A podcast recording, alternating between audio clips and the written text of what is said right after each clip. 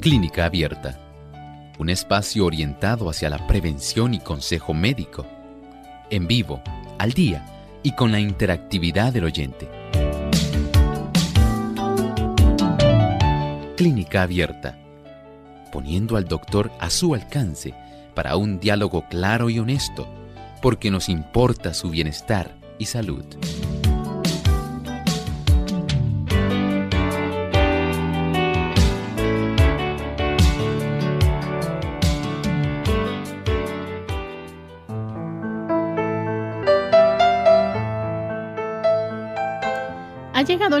Para que usted pueda hoy en nuestro programa hacer su consulta. Así que les invitamos para que puedan participar llamando a nuestras líneas telefónicas localmente en Puerto Rico, el 787-303-0101. Para los Estados Unidos, el 1-866-920-9765 para llamadas internacionales libre de cargos, el 787 como código de entrada, 282-5990 y el 763-7100. También usted puede hacer su consulta a través de nuestra página web. Tenemos el chat disponible durante esta hora para que puedan comunicarse a través de nuestra página y escribir su pregunta. También aquellos amigos que nos siguen a través de las redes sociales, a través de nuestra página en Facebook durante la hora de este programa, pueden también hacer su pregunta. Así que les invitamos a buscarnos por Radio Sol 98.3 FM.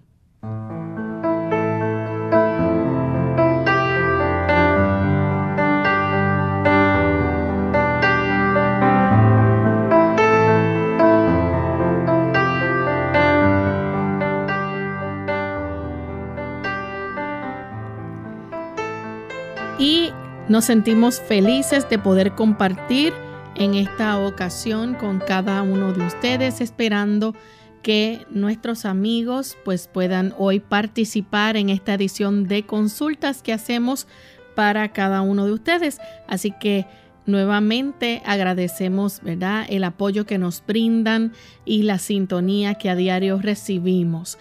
Todos los días tenemos una grata audiencia que nos sigue, así que agradecemos a cada uno de esos amigos fieles que día a día sintonizan nuestro programa de clínica abierta.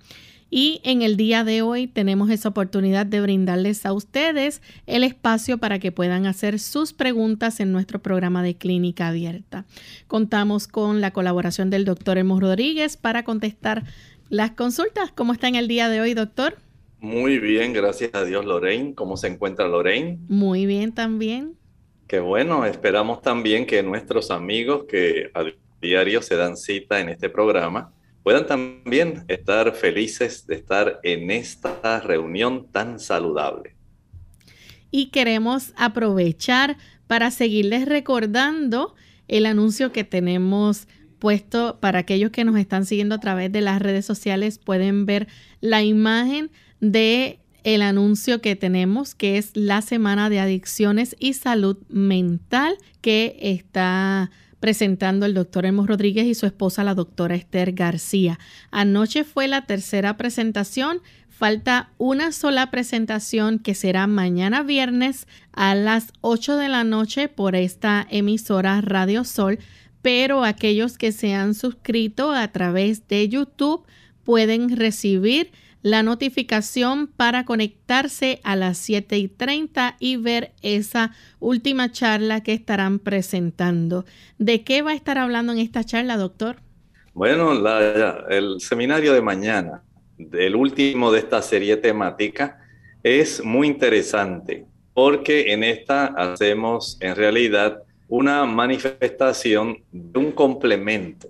Lo que hemos visto en estos tres días adicional, vamos a tener una serie de comentarios, sugerencias, una buena cantidad de herramientas que usted va a poder tener a su disposición para ayudar a ese ser querido, a esa persona que usted entiende que necesita una ayuda extra.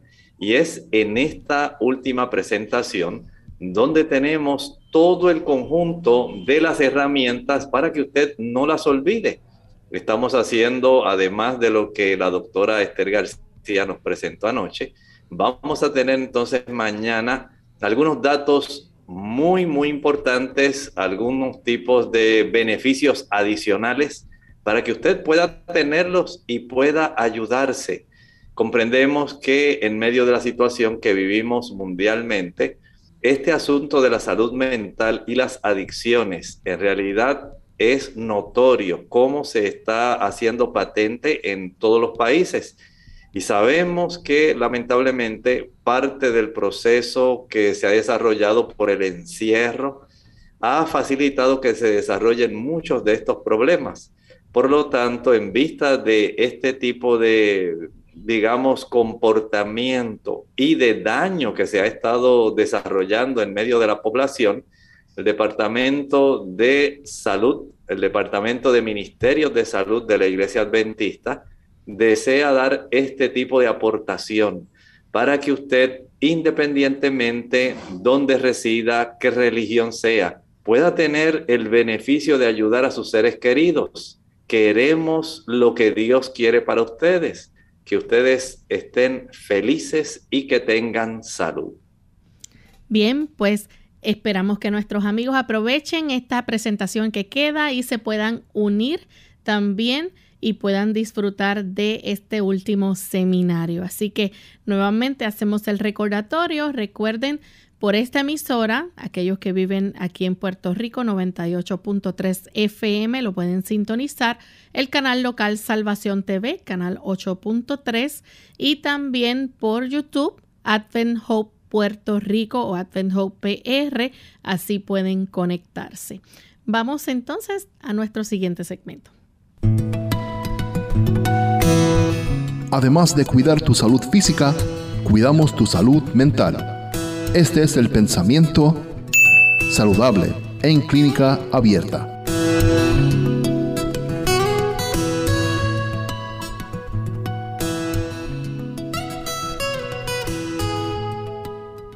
La falta de una acción armoniosa en el organismo lo que ocasiona la enfermedad. La imaginación puede controlar las otras partes del cuerpo para su propio mal todas las partes del organismo deben funcionar armoniosamente.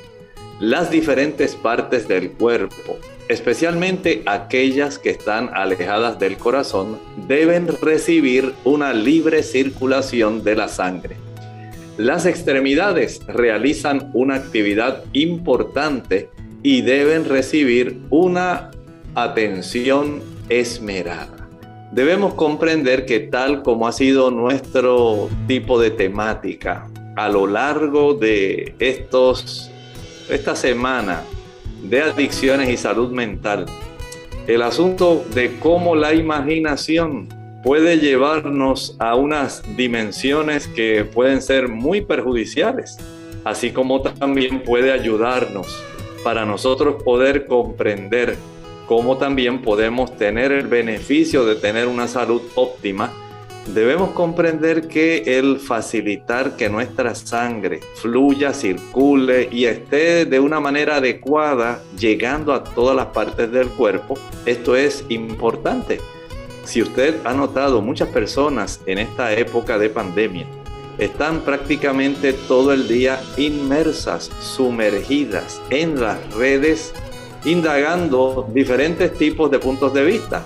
Pero en realidad muchos de ellos lo que hacen es estar agobiando su cerebro porque están sencillamente congestionando su cerebro de una gran cantidad de sangre. Y tal cosa no propende a la salud.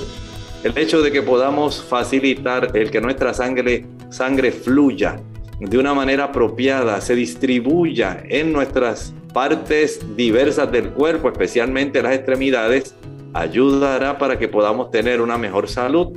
Tenga esto en mente, una circulación apropiada, distribuida regularmente en todo nuestro organismo, es salud. Gracias doctor por el pensamiento que nos trajo en esta hora y ya estamos listos para comenzar a recibir las llamadas de nuestros amigos. Así que vamos a comenzar con la primera consulta que la hace Nelis desde Isabela. Adelante, Nelis. Muy buenos días, bendiciones a ustedes. la situación que yo tengo es, tengo 77 años, no tengo la tiroides y una de las cosas es que me está dando mucho, mucho sueño. Me han recomendado que tome café fuerte, que eso hace que no me dé, pero yo no tomo café. Y yo, eh, porque yo estoy siguiendo las instrucciones que ustedes dan, que comer sano y demás, y he aprendido mucho y me siento bastante bien. Solo que ahora eh, yo vivo sola y entonces no tengo hijos, no tengo esposo, nada. Bien, entonces con Papito Dios y radio de ustedes y quisiera que me ayudaran en eso si es posible, ¿verdad? Me dijera algo que natural que yo pudiese tomar para que no me dé ese sueño que me da. Yo me acuesto temprano, me levanto a las seis de la mañana, duermo toda la noche, pero que durante el día me da mucho sueño. Por favor, ayúdame con alguna medicina natural, algo que usted me pueda. No? Muy amable. Gracias. Vamos a ayudarla con mucho gusto, pero antes de poder ayudarla, recuerde que también sería bueno que usted pudiera revisar cómo se encuentra de su glándula tiroides, cómo se encuentra su nivel de hemoglobina, cómo está su nivel de glucosa. Son tres áreas que sería muy bueno indagar. Y por otro lado, recuerde que también precisamente lo que estábamos hablando ahora en la introducción, el tener una buena circulación ayuda para que su área cerebral no se quede sin recibir un adecuado aporte de sangre.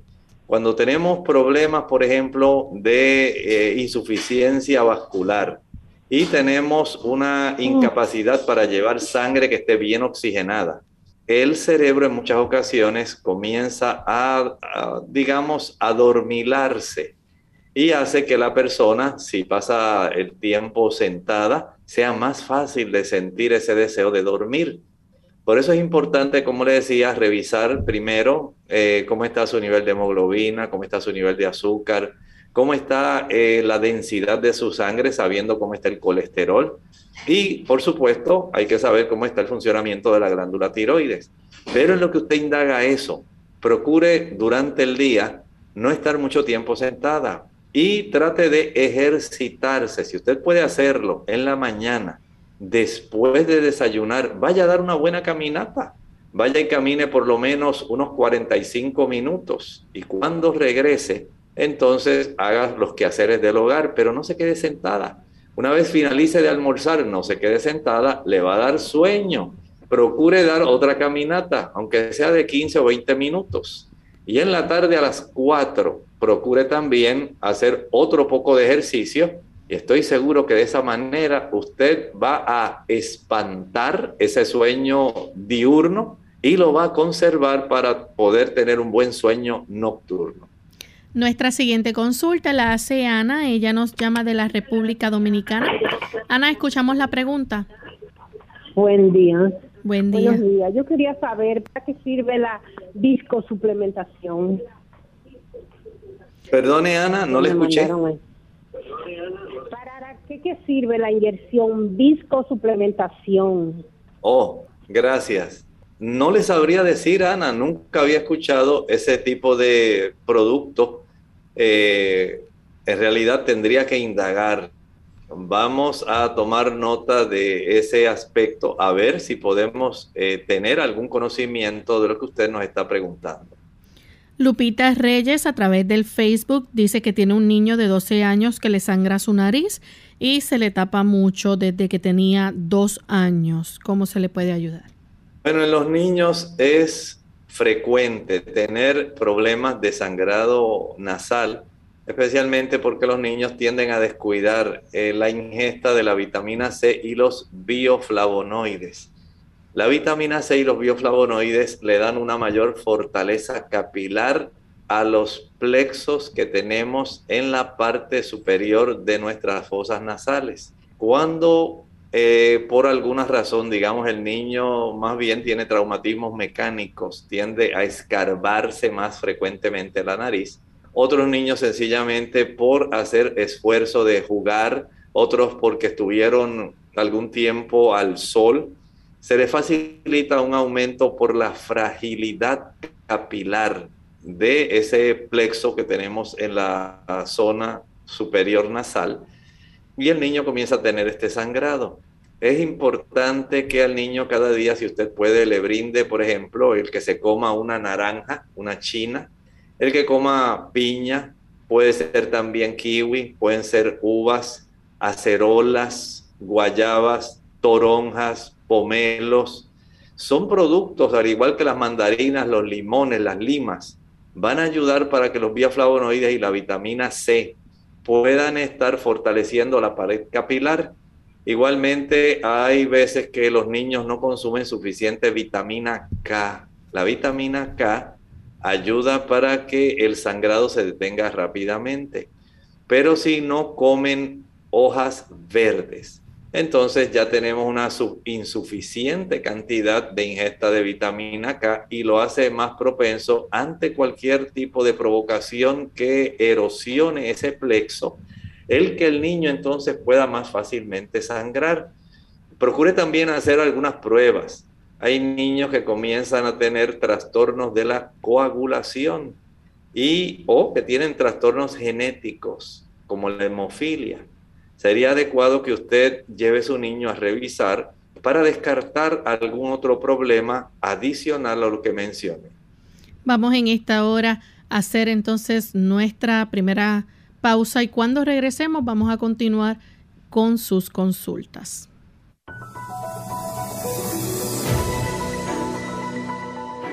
La depresión es un trastorno emocional que causa un sentimiento de tristeza constante y una pérdida de interés en realizar diferentes actividades, también denominada trastorno depresivo mayor o depresión clínica, afecta los sentimientos, los pensamientos y el comportamiento de una persona y puede causar una variedad de problemas físicos y emocionales.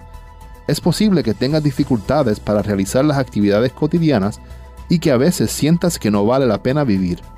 Más que solo una tristeza pasajera, la depresión no es una debilidad, y uno no puede recuperarse de la noche a la mañana de manera sencilla.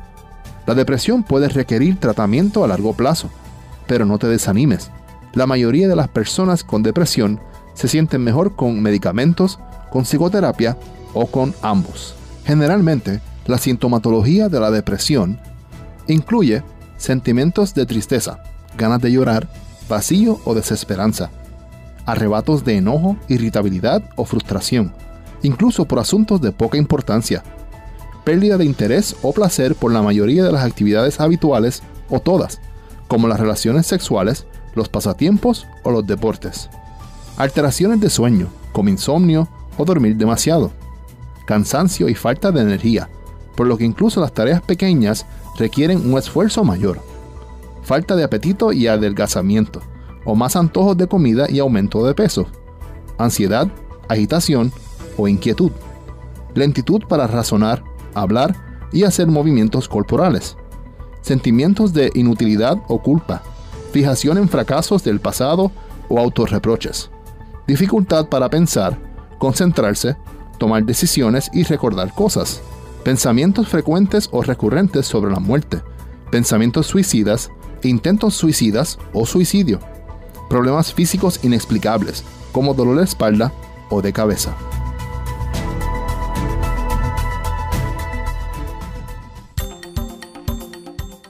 Lavarse las manos después de ir al baño no solo es parte de una buena higiene, sino que es necesario para protegerte de los gérmenes. Esto se hace más necesario cuando visitas un baño público donde se sugiere que después de culminar tus asuntos te laves las manos con agua tibia y jabón durante 15 segundos.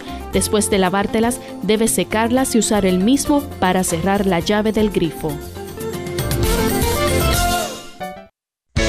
Unidos con un propósito tu bienestar y salud.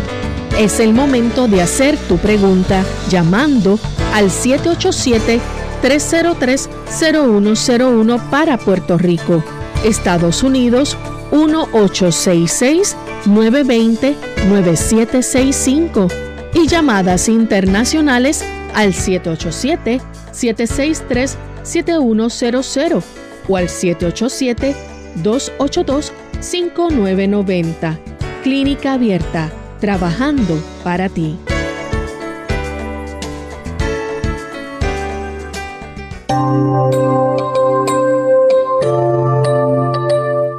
Y ya estamos de vuelta en Clínica Abierta, amigos, y estamos en esta ocasión recibiendo la llamada de Judith. Ella se comunica desde Moca, Puerto Rico. Adelante, Judith, con la consulta. Saludos, buen día. Estoy llamando en relación a la diabetes. Parezco de diabetes, eh, utilizo medicamentos, los cuales me caen bastante fuerte al estómago y me gustaría pues saber qué el doctor me podría recomendar para dicha condición. Oh, no, Judith. Eh, hay que tomar en cuenta que los fármacos no todos producen el mismo tipo de trastorno estomacal. Hay personas que se han quejado, por ejemplo, del uso de la metformina. Y la metformina en algunas personas sí le causa trastorno estomacal. Pero es un asunto que ahora usted debe hablar con su médico. Él le puede proveer alternativas al uso, por ejemplo, si es la metformina o algún otro de los combinados que también trae metformina. Pero usted puede hacer más que eso. No solamente puede pensar en ese ángulo donde el médico le puede cambiar el fármaco, sino también usted puede comenzar a facilitar una reducción en la cifra de su glucosa, lo cual podría redundar en tener que utilizar una menor cantidad de productos farmacológicos, medicamentos. Por ejemplo, si usted diariamente comenzara a tener una disciplina desde el punto de vista de su alimentación, los horarios, esto se hace imprescindible. 7, 12 y 5. 7 de la mañana, 12 del mediodía, 5 de la tarde, ahí tiene tres comidas. Lo otro es evitar comer ni un jugo, ni algún pequeño chocolate, ni una fruta, nada. Usted me dijo que solamente utiliza eh, fármacos que no son eh, inyectados, no hay insulina. Así que desde ese ángulo, el evitar las meriendas es necesario para evitar este tipo de problemas. En segundo, tercer lugar, trate de ejercitarse al sol. El ejercicio al sol reduce la necesidad del uso de fármacos para introducir la glucosa dentro del torrente sanguíneo y del torrente sanguíneo a las células se hace más fácil el que la glucosa ingrese dentro de las células, aun cuando no haya una gran ingesta de fármacos, se facilita. Si usted aprende a ejercitarse cada día, salir al sol y hacer ejercicio físico que la ayude a sudar, ejercicio aeróbico, usted va a tener ese beneficio en ver cómo se reduce la cifra de glucosa y probablemente le reduzcan también la cifra de sus fármacos. También el que usted tome suficiente agua. De 5 a 6 botellas de 16 onzas, estamos hablando de unos dos y medio a 3 litros de agua al día. También aprenda a comer aquellos productos que son eh, más bien carbohidratos complejos, que no son carbohidratos simples. Evite los jugos, maltas, refrescos, bombones, helados, paletas, bizcochos, galletas, flanes, chocolate, brazos gitanos, tembleques, todos esos productos que son riquísimos, pero en realidad le están perjudicando. Puede usted aprender ahora a comer si va a utilizar, por ejemplo, carbohidratos, prefiera los cereales integrales, arroz integral, trigo integral, cebada, millo, maíz, quinoa. Este tipo de productos que están asociados a una buena cantidad de grupo B, están asociados a una buena cantidad de fibra, les ayudarán en un mejor control de la glucosa. También evite los jugos, aunque sean puros, aunque sean naturales, aunque sean orgánicos, elevan la glucosa sanguínea. Prefiera utilizar aquellos tipos de frutas que no tienen grandes concentraciones de azúcares. En su caso, evite los dátiles, los higos, las uvas pasas, las ciruelas pasas. Este tipo de productos van a facilitar un aumento en la cifra de la glucosa. Evite el azúcar blanca, el azúcar negra, aún otros productos que pudieran ser, digamos, como el jarabe de arce, que muchas personas lo utilizan, el maple syrup, eh, otros utilizan el agave, evite esos productos por ahora y si va a utilizar algo para endulzar, un poquito de stevia. Esa planta es útil para ayudar a dar un sabor dulce sin elevar la cifra de la glucosa sanguínea. Tenemos entonces a María. Bueno, se nos cayó la llamada de María. Así que vamos entonces con la siguiente consulta de Sandra de Colombia. Dice que después de una jornada de ciclismo y perder líquidos, ¿cómo es la manera adecuada de recuperación? Muchas gracias. Hay que ser muy sabio en esto. Sencillamente usted se va a hidratar. Algunas personas van a requerir el uso de frutas. Otros van a utilizar algún tipo de bebida rehidratante en ese aspecto, la pérdida de sodio y potasio es lo que más tienden a perderse por el esfuerzo tan grande. Trate de no eh, estar tanto tiempo pedaleando, aunque lo disfrute, porque a veces podemos exponer nuestro cuerpo a una cantidad de estrés oxidativo innecesario en todo nuestro organismo aún el ejercicio no debe tampoco exagerarse. Sí es necesario reponer este tipo de minerales, especialmente el sodio y el potasio, y la cantidad de agua. Así que desde ese punto de vista, usted puede preparar su suero natural.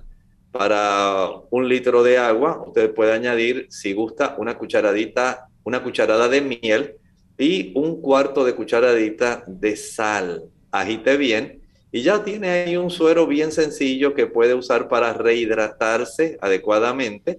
Eh, otras personas prefieren utilizar algún tipo de estas bebidas que pueden facilitar una recuperación más rápida.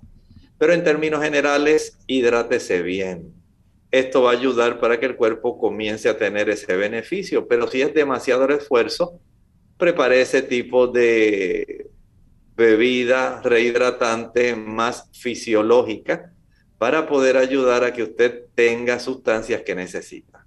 Tenemos entonces a Batista desde Bayamón, Puerto Rico. Adelante, Batista. buenos días. Buen día. Eh, tuve consulta con el médico y en los resultados salió que aparentemente tenía eh, como comienzo de divertículos me están dando como uno, uno una punzada, como eh, pellizco en los intestinos y del lado del hígado. A ver qué no debo de comer en lo que voy al, al gastro que me dio un referido el médico. Gracias. Para aquellas personas que apenas se le han diagnosticado los divertículos, lo mejor que puede hacer es consumir mucha fibra. Estoy hablando, por ejemplo, de utilizar arroz integral en lugar de usar arroz blanco comer productos que se hayan confeccionado con harina de trigo integral, consumir maíz, consumir una buena cantidad de frutas, las frutas frescas. No estoy hablando de jugos, estoy hablando de comer frutas. Y para poder ayudar más, entonces ahí podemos darle el gran beneficio a la piña. Es excelente. La piña tiene una buena cantidad de fibra y también va a reducir la fuerza que tiene que realizar el intestino para facilitar los movimientos de peristalsis, el movimiento intestinal. Hay un gran beneficio en el consumo de las naranjas, las chinas, chinas dulces. Hay también un gran beneficio cuando las personas ingieren mangos. Hay una gran oportunidad también cuando consumen sandía, melón de agua, patillas, melones diversos, ciruelas excelentes la toronja, la mandarina, son muy buenas, pero también cuando se consumen productos como las legumbres, habichuelas blancas, negras, pintas, lentejas, garbanzos, arvejas, menestra, gandules, hay una buena oportunidad y por supuesto que nunca le falte una buena ensalada al mediodía. Consumir este tipo de productos, hortalizas, Hablamos de alcachofa, berenjena, berro, brócoli, cebolla, col, repollo, coliflor, espárragos, espinacas, germinados, habichuelas, lechuga, maíz tierno, pepinillo, perejil, quimpo, quimbombó, tomate, todo ese tipo de productos, zanahoria, van a ser imprescindibles, le van a ayudar para que usted evite el desarrollo de divertículos. Tenemos entonces a María, ella nos llama de la República Dominicana. Adelante, María. Buenas tardes, buenas, ¿cómo están? Muy bien, bienvenida. Estoy llamando para saber, mi madre le, diagnosticaron me, melioma múltiple y me gustaría que el doctor me diera sus orientaciones. ¿Cómo no? La primera porción es no deje de asistir a la consulta médica. El mieloma múltiple entiendo que tiene muy buen tratamiento por parte de la medicina. Esto le va a ayudar para que usted tenga esa certeza, esa seguridad de que va a ser de mucha ayuda el que usted se someta. Pero en ese lapso de tiempo, le pido, número uno, que evite el café. Evite el café. No deseamos trastornos como este que se originan generalmente en la médula. Y los productos como el café y el chocolate trastornan muchísimo la médula ósea. Así que vamos a quitar este problema del mieloma múltiple, primero evitando el café, evitando el alcohol, evitando el tabaco, tratando de que nuestra médula también pueda tener una buena nutrición, que pueda llegar la sangre que contenga una buena cantidad de nutrimentos. Esto es esencial. Así que esta paciente, su mamá, va a requerir entonces el consumo principalmente de vegetales. Les recomiendo vegetales como la, digamos, remolacha, le va a ayudar mucho. Vegetales como la zanahoria, excelente. El repollo, buenísimo para ayudar en estos casos. Va a ser de estos vegetales, de las ensaladas, un plato principal en el almuerzo. No es que va a dejar de comer arroz integral, eh, habichuelas integrales, productos como los, las lentejas, los garbanzos. El consumo de aguacate es muy importante, los espárragos, el tomate, todos ellos van a ayudarle. Las frutas en general van a proveer sustancias necesarias para que nuestra médula ósea esté funcionando mejor. Evite exponerse a productos que puedan contener metales Evite también inhalar productos que puedan tener químicos que pueden hacer daño a la médula. Evite si ella es eh, de las personas que viven en campo y en el campo utilizan especialmente productos que contienen fósforo, pero estoy hablando de los, de los insecticidas que se utilizan y de otros productos que se utilizan para matar plagas, plaguicidas. Son sustancias que de una u otra forma pueden estimular anormalmente la médula. Así que tome en cuenta lo que he hablado. Trate de que ella pueda hacer lo mejor que esté a su alcance, pero no deje de ir al médico para que la trate. Vamos en este momento a nuestra segunda y última pausa y continuaremos con más de sus preguntas.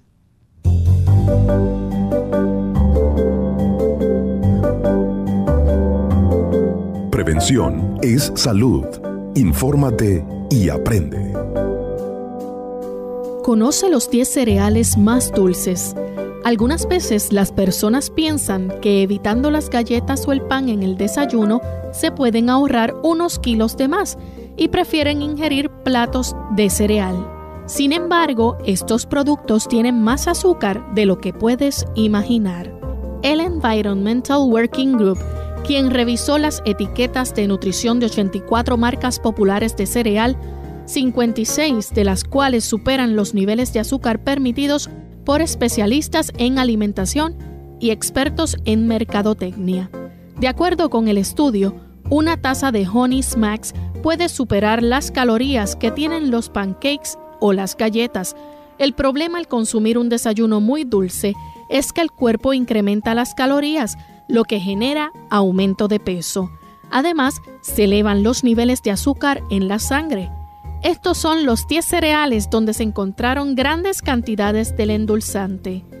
Kellogg's Honey Smacks, Post Golden Crisps, Fruit Loops Marshmallow, Quaker Oats Captain Crunch Oops All Berry, Quaker Oats Captain Crunch Original, Quaker Oats O's, Kellogg's S'mores, Kellogg's Applejack, Quaker Oats Captain Crunch Crunch Berries, Kellogg's Fruit Loops Original. Los especialistas recomiendan ingerir cereales ricos en fibra para ayudar a que el organismo se sienta satisfecho y el sistema digestivo trabaje sin problemas. Si tienes antojo de algo dulce, puedes agregarle una fruta como fresas o plátano, pero ten cuidado con el cereal que consumes. Cada día que pasa, al oír, leer o ver las noticias, o al observar a nuestro alrededor nos preguntamos, ¿por qué sufren los inocentes? ¿Por qué tenía que morir fulano o sutano? Son preguntas que todos nos hemos formulado, y que gracias a Dios, su palabra tiene la respuesta.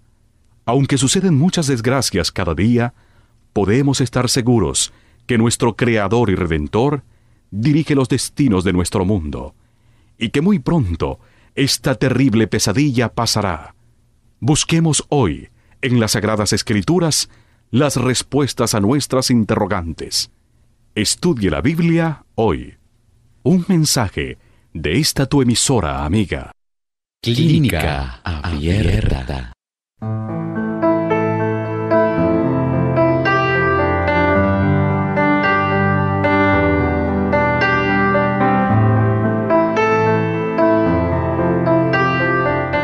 Y estamos de vuelta en Clínica Abierta, amigos, y tenemos en línea telefónica a Ana desde San Juan, Puerto Rico.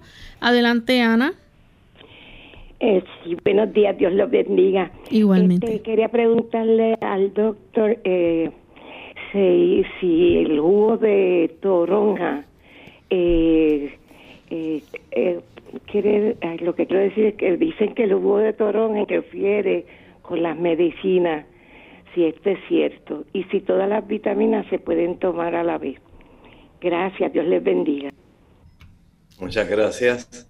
No, en realidad no interfiere con todos los medicamentos, solamente con algunos, especialmente algunos antihipertensivos. Y es que el jugo de toronja va a interferir con una sustancia que tenemos dentro de nuestras células, que tiene que ver con el metabolismo con, de los fármacos, de los medicamentos que son sensibles. Se llama el citocromo P450. Y el hecho es que este tipo de jugo va a facilitar que el metabolismo de, este, de los fármacos sea más lento. Es decir, usted va a tener el fármaco mucho más tiempo que lo que normalmente debiera estar cada fármaco tiene una vida media. Es la cantidad de tiempo en donde la concentración del fármaco va a ser más abundante y cuánto tiempo eventualmente va a requerirse para que pueda salir del organismo mientras cierta cantidad de metabolitos hacen su efecto. Por ejemplo, antihipertensivo. Y en el caso de las personas que ingieren mucho jugo de toronja, no estoy hablando de media tacita o una taza al día, pero si usted lo va a tomar, que no sea con alguno de los fármacos, sino que sea en otro momento y use menos cantidad o cómase la toronja y no va a tener ese mismo problema. El asunto es la concentración. El problema es el jugo de la toronja. No es que si usted se come media toronja va a pasar igual. El hecho es de que al permanecer más tiempo en sangre. El producto, el metabolito que debiera hacer efecto, se puede sumar a la siguiente dosis del fármaco que usted va a tener en sangre y esto sí puede traer un trastorno porque produce, por ejemplo, un efecto antihipertensivo mucho más acentuado. Entonces no se quiere que haya complicaciones. Desde ese ángulo, si usted va a utilizar sus fármacos y le gusta la toronja, cómase la toronja en otro momento que no sea con el desayuno. Úsela con el almuerzo o en la cena. Y que sea poca cantidad y no va a tener ningún problema. Tenemos entonces a Ramona que llama desde la República Dominicana. Adelante, Ramona. Ay, yo quiero preguntarle, doctor Lemon, que yo soy una, mujer, una señora de 87 años. He usado toda la leche y, y me cae mal. Entonces yo estoy usando la leche de ajonjolí. Ahora que si, si no me hace daño. Y, Gracias. también estoy usando la avena integral en jugo. Y, y tomo la linaza por la mañana en ayuno. Muy bien, gracias. puede utilizar con mucha comodidad la leche de ajonjolí. Es muy sabrosa, tiene mucho calcio, mucho magnesio. Además, tiene una buena cantidad de sustancias como los omega 3, ácidos grasos que ayudan para que usted conserve en buena función su cerebro, para que pueda tener también una buena capacidad en la forma como procesa las grasas en la sangre y pueda conservar sus arterias mucho más limpias, ayudando a la fuerza del corazón. Vea cuántos beneficios le provee el que usted haya hecho ese cambio de leche. Tenemos también a Liana de Colombia. Su hija tiene una alergia en la piel, le pica mucho y se rasca y le sale sangre. Ya ha estado donde el dermatólogo, ahora van a la alergista. ¿Qué podría hacerle desde la casa para ayudarla? Dice que se desvela por la picazón. Lo primero, elimine la leche, los productos lácteos y el huevo. Son las dos sustancias más alergénicas que existen.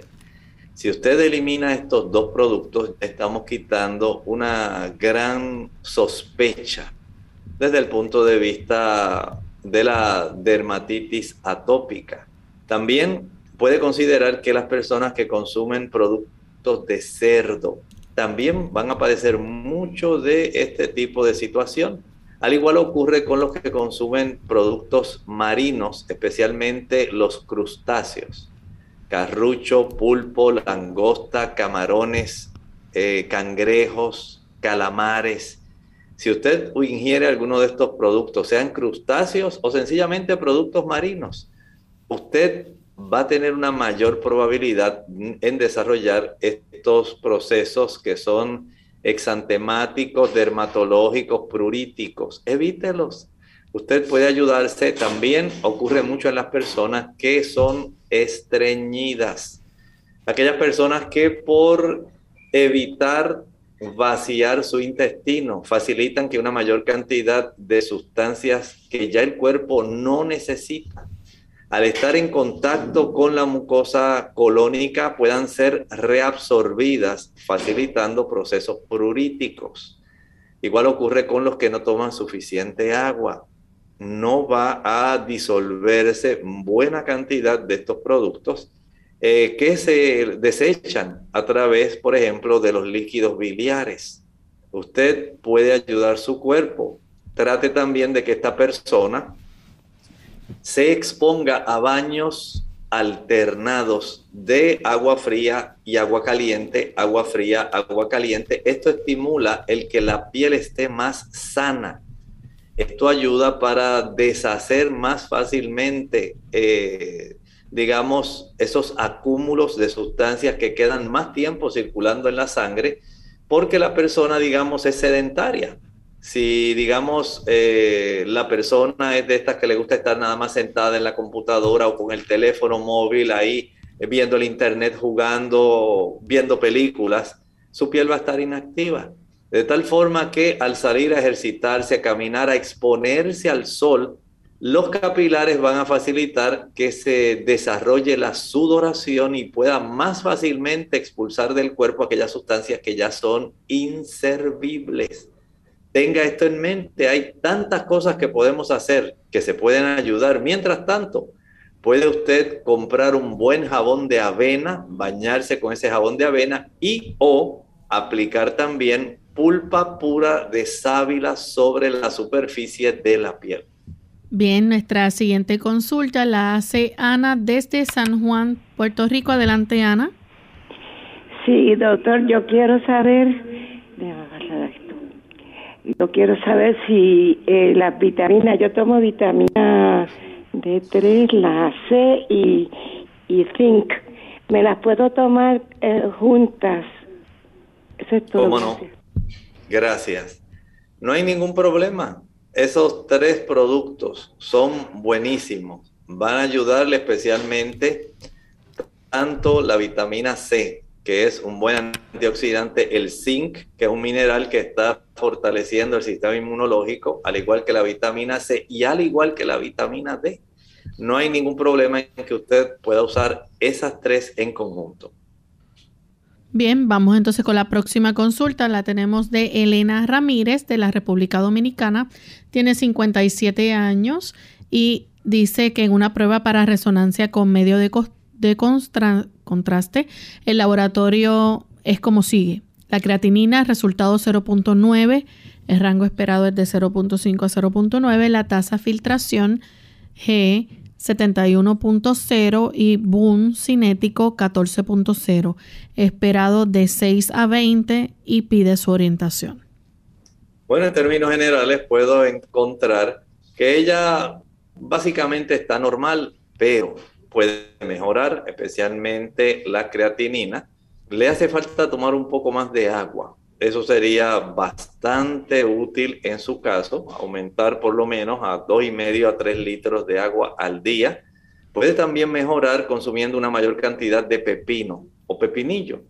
También le ayuda el consumo del perejil, es muy bueno. El cilantrillo también son muy apropiados para ayudar. El consumo de la sandía, muy bueno. El melón, en términos generales, melón cantalú, eh, el honeydew, cualquiera de ellos son muy útiles para este beneficio. El consumo de espárragos, excelente. El té de cola de caballo, todos ellos le pueden facilitar, pero ninguno sustituye a una buena ingesta de agua. Bien, entonces queremos con la próxima consulta eh, a través del Facebook contestarle a Xiomara de Rivas. Ella necesita su ayuda, padece de gastritis, eh, colon inflamado. Los síntomas que le dan son ardor de estómago, lo siente como inflamado, dolor abdominal. Cuando le da eh, esto, pues dice que tiene temblor en todo el cuerpo y este, tiene 46 años. Quiere que le pueda recetar algo natural. Ella está tomando entiendo que debe decir papaya con linaza licuada. Mire, estas situaciones que se presentan donde se inflama la mucosa tanto gástrica como colónica, está muy al alcance nuestro hacer algo. Primero, nada de café. El café es un gran irritante para la mucosa del estómago y del colon. El chile, el ají picante, la canela, los clavos, el consumo de la nuez moscada, la pimienta, el vinagre, la mostaza, los cubitos de sabor, las frituras, el azúcar, el alcohol, el tabaco. Todos ellos son productos que van a facilitar irritación estomacal e intestinal. No los debe utilizar. Sencillamente no los use. Y por otro lado, vamos a aumentar el consumo de papas, el consumo de repollo, muy bueno para poder curar eh, su problema, tanto gástrico como intestinal. Y no olvide que el agua de papa es excelente. En la licuadora, añada dos tazas de agua y una papa cruda pelada. Proceda a colar después de haber licuado e ingiera media taza de agua de papa media hora antes del desayuno, media taza de agua de papa media hora antes del almuerzo, media taza de agua de papa media hora antes de la cena y media taza de agua de papa al acostarse. Practique esto durante 6 a 7 semanas y de paso, si puede salir a caminar después de cada comida por lo menos unos 20 a 25 minutos, mucho mejor. Nuestra siguiente consulta la hace un anónimo de la República Dominicana pregunta cuál es la forma correcta para bajar la temperatura de los niños cuando tienen fiebre, con agua tibia o con agua fría. Muchas gracias. Lo puede hacer con agua templada. Recuerde que el método que utiliza nuestro cuerpo es la convección. Esto quiere decir que va a ir desde áreas donde está muy caliente el interior del cuerpo hacia afuera, la superficie que está más fresca. Y un buen baño que se pueda dar con esponja o con alguna toallita, donde se friccione suavemente con agua a temperatura ambiente, facilita que el calor pueda moverse desde el interior hacia la superficie y colabore evaporando el agua que está en la superficie facilitando que se pueda entonces reducir la temperatura interna. Este baño no necesariamente tiene que ser con una esponjita o con una toalla. Puede poner al niño en algún tipo de envase o tina donde el niño pueda estar ahí inmerso, ayuda en ese proceso, eh, un baño en tina o agua que sea a temperatura ambiente, muy bueno, o lo puede poner bajo la regadera, bajo la ducha, a una temperatura así de agua a temperatura normal, ni fría ni caliente, y ayuda mucho para que pueda sentir el niño ese beneficio sin la incomodidad súbita de tener eh, una fricción de agua muy fría que incomoda mucho y molesta y no hace que el niño coopere con el tratamiento. Por supuesto, cuando se usa la hidroterapia, la persona que está colaborando a reducir la fiebre debe ser perseverante, debe ser persistente, le va a tomar tiempo. Así que se puede ayudar de esta manera. Algunas personas prefieren utilizar algunas compresas húmedas en agua a temperatura ambiente sobre las extremidades, eh, sobre los pies, los puede eh, enrollar cada pie individual en una toalla húmeda a temperatura ambiente, igualmente los brazos. Mientras pasa una toalla o una esponja sobre la frente y sobre la porción central del cuerpo. Y esto ayuda mucho para que se pueda reducir la fiebre en el infante o en el niño. Tenemos la próxima consulta. La hace Arianita. Ella dice que tiene una amiga con una niña que es hipotónica. Le pregunta qué puede tomar la niña. Ella no habla, sus huesos se están deformando. En los hospitales solo le dicen que empeorará. No hay cura. Somos de San Luis, Potosí, México. En primer lugar, llévela al pediatra para que el pediatra le evalúe y le haga primero estudios especialmente de su glándula tiroides. Es muy importante eh, que los niños cuando nacen sean evaluados, ¿verdad?, por algún pediatra eh, o si hay alguna otra situación que no sea hipotonismo o hipotonía a consecuencia de algún trastorno, trastorno perdón, hipotiroideo, determinar qué otra situación pudiera estar ocurriendo, especialmente del sistema nervioso central. Eh, tenemos otra consulta de Rosa. Ella pregunta cómo puede superar la premenopausia, tiene cambios hormonales, tiene 53 años. Los trastornos vasomotores, que son generalmente los que más preocupan y molestan a las damas, ¿dónde comienzan esos calentones, los calores, los fogajes? Este tipo de situación eh, es un indicio de la sensibilidad que tienen los receptores de nuestras arterias a la ausencia de los estrógenos en forma adecuada. Y dado que se desarrolla un vaivén, porque todavía los ovarios continúan produciendo cierta cantidad, entonces va a notar que en ocasiones tiene mucho calor y en otras tiene mucho frío. Y esto se repite cíclicamente durante el día y durante la noche. Desde ese punto de vista, al igual que la caída del cabello, la falta de sueño, los trastornos emocionales que sufre esta paciente, el adelgazamiento de la piel, una mayor cantidad de arrugas, la mayor cantidad de ganas, todo este proceso es un indicio, al igual que la caída del cabello, de que los receptores de todo el cuerpo están siendo básicamente objeto de una manifestación donde nos indica que se ha entrado en otra etapa donde ya los ovarios no van a estar produciendo el estrógeno suficiente para conservar todas las funciones previas a la menopausia. Y desde este ángulo comienzan estos trastornos. Las damas que utilizan productos que contienen isoflavonas, las isoflavonas principales, genisteína, diaceín y gliciteín, se encuentran en las aceitunas, los garbanzos, se encuentran también en algunos productos como el trébol rojo y especialmente la soya, que desde el punto de vista comercial es digamos, la fuente más frecuente de donde se pueden obtener estas isoflavonas que actualmente las damas pueden adquirir en forma de suplementos en tiendas de productos naturales e incluso farmacias.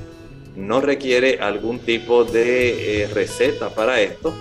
Y una ingesta aproximada de unos 45 gramos de isoflavonas al día puede resultar muy útil. Por supuesto, hay que ajustar la dosis a la condición de la dama. Desde ese ángulo, recuerde, las isoflavonas son muy, muy útiles. Bien, ya hemos llegado al final de Clínica Abierta. Les queremos invitar a que mañana nuevamente nos acompañen a la misma hora. Vamos a brindar esa oportunidad nuevamente para aquellos que no pudieron hacer su consulta en el día de hoy, mañana sí puedan realizarla. Así que nos despedimos entonces con esta meditación final. En la Sagrada Escritura hablamos del libro de Apocalipsis, el capítulo 3. Y en el versículo 1, cuando comienza la iglesia de Sardis. En la iglesia de Sardis ya había transcurrido el periodo de Tiatira. Recuerden que Tiatira eh, durante ese periodo se levantó un movimiento que trató de corregir las desviaciones que había tenido el cristianismo. El, adorar estatuas, el tener ahora un día erróneo de adoración, en lugar del sábado era el domingo, y se incorporaron muchas prácticas sumamente preocupantes, levantándose en medio de la cristiandad reformadores. Ahí, por ejemplo, tenemos a Juan Hus, a Jerónimo, a Lutero, a Wycliffe, personas que trataron de corregir aquellos excesos, aquellos desmanes que se habían desarrollado, aquellas corrupciones que se habían levantado en medio de la cristiandad. Y estos comenzaron a ser sumamente perseguidos. Pero en la iglesia de Sardis comienza un periodo lamentable esa iglesia que estaba protestando, la iglesia protestante, comenzó a desarrollar la autosuficiencia. Comenzaron entonces problemas que comenzaron a afectar a aquellos que se habían quejado de las apostasías del cristianismo hasta ese entonces.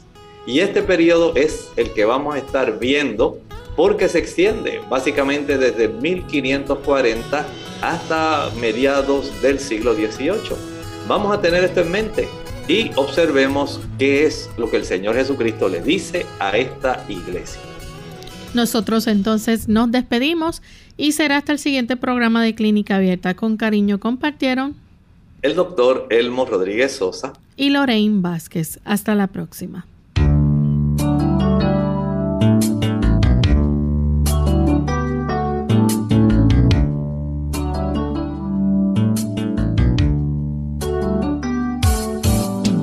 Clínica Abierta.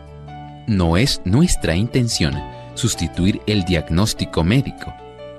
Antes de poner en práctica cualquier consejo brindado en este programa, usted debe consultar con su médico. Hasta la próxima.